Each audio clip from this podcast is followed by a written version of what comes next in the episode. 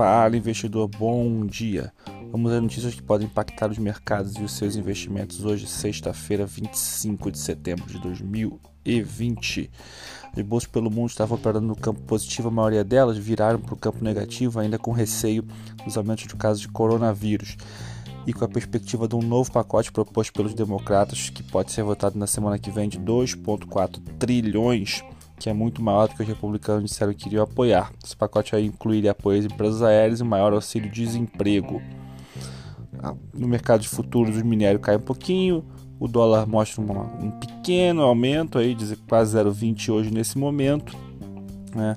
Então as bolsas né, estão fechando essa sexta-feira no campo negativo. A gente tem que ficar ligado aqui da nossa recuperação ontem foi bem interessante, mas se a gente for puxado hoje pode ficar feio.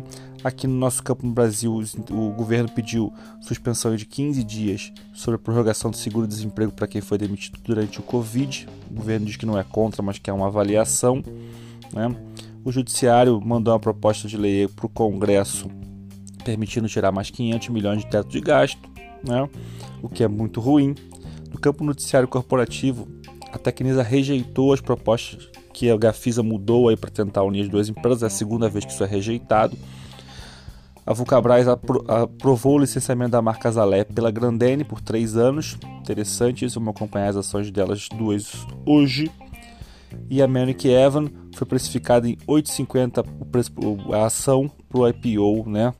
É, o valor é o piso da faixa que tinha e ia de 8,50 e 12,50. Então a gente tem notícias de IPO cancelados por falta de procura e é o segundo ou terceiro IPO aí que vai no piso da faixa, não no teto. Isso mostra uma exaustão aí de quantidade de dinheiro, né? Os IPOs precisam de dinheiro novo entrando no mercado. Isso pode até ser bom para a bolsa, porque é, é menos dinheiro indo para os IPOs e mais dinheiro ficando no mercado, na bolsa mesmo. Muita gente se desfazia de ações para entrar nos IPOs, né? Então vamos acompanhar isso. Se inscreve aí para receber todos os avisos quando os próximos podcasts saírem.